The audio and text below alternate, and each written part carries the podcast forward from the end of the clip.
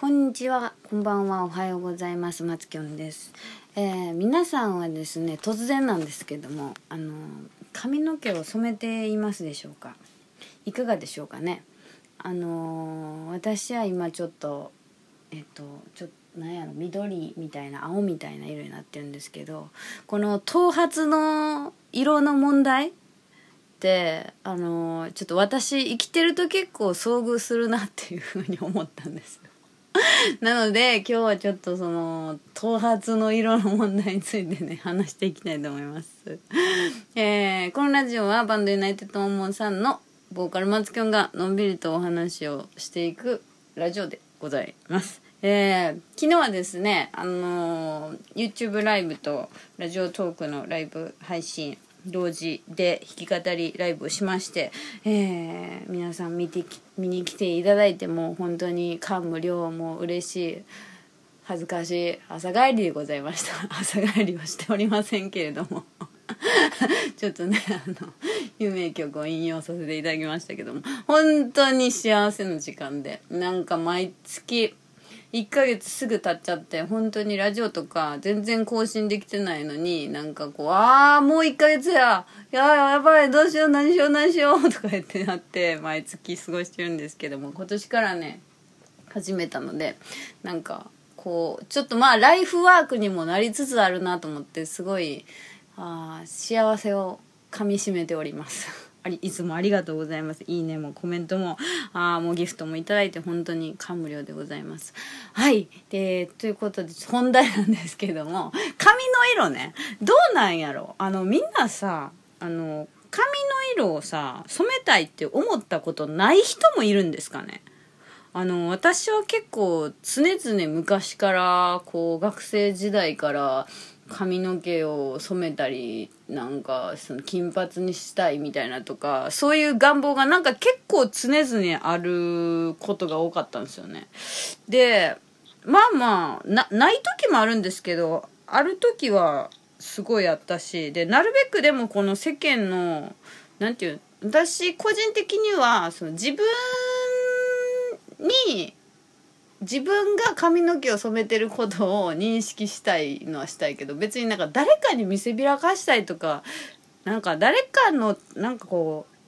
うその人周りの人からそういう風な感じで見られたいとかそういうのがあるわけじゃないんですよ。なんていうの？周りのためにやってるわけじゃなくて自分のために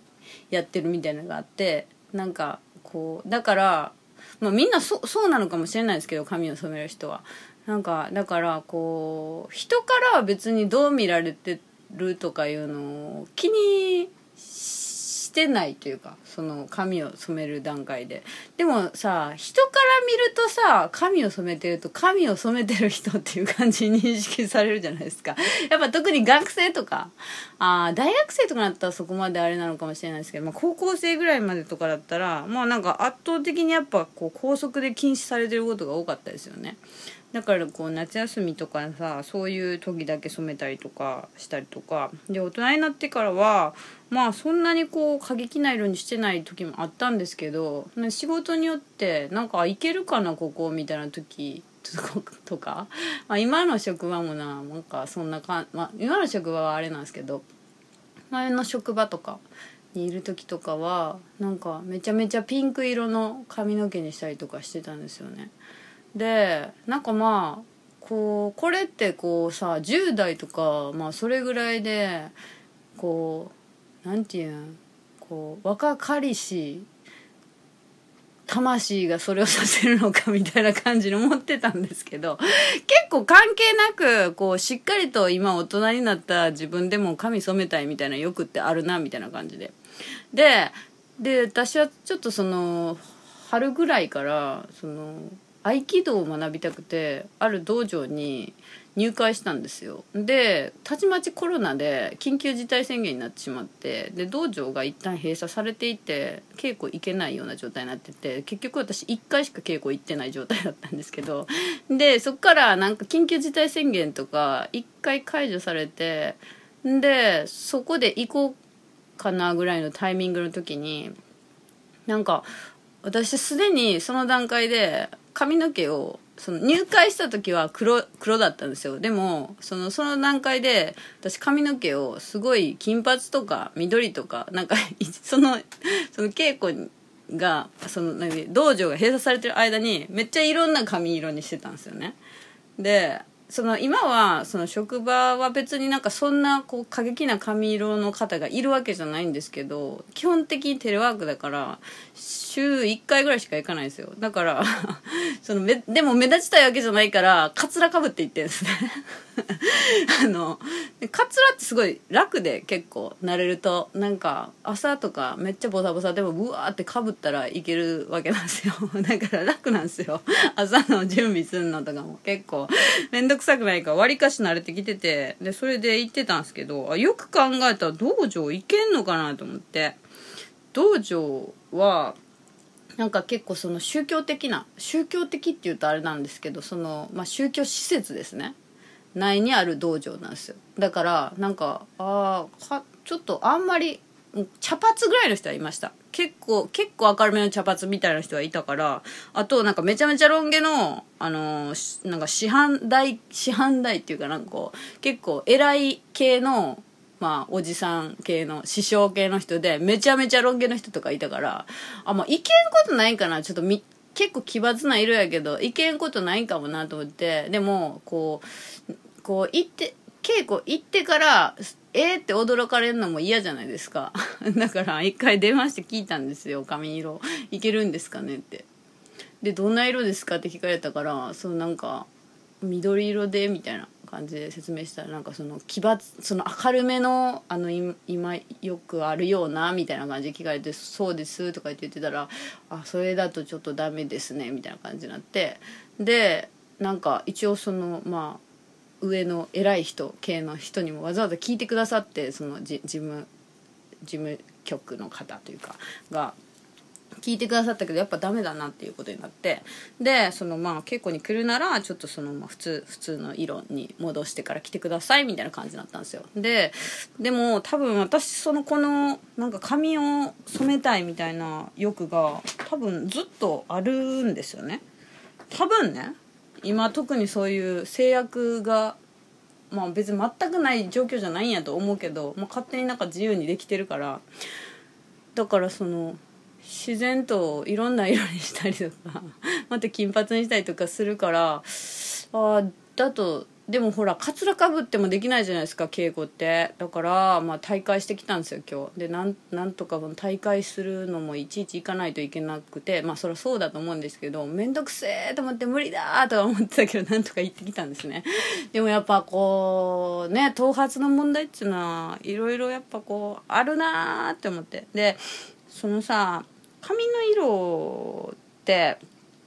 なんていうその道場の規約っていうかそのこれはダメですよみたいなのとかにもそのピアスとかそういうのはダメですよみたいなとかあとなんか香水とか化粧とかダメですよみたいなのが書いてたんですよね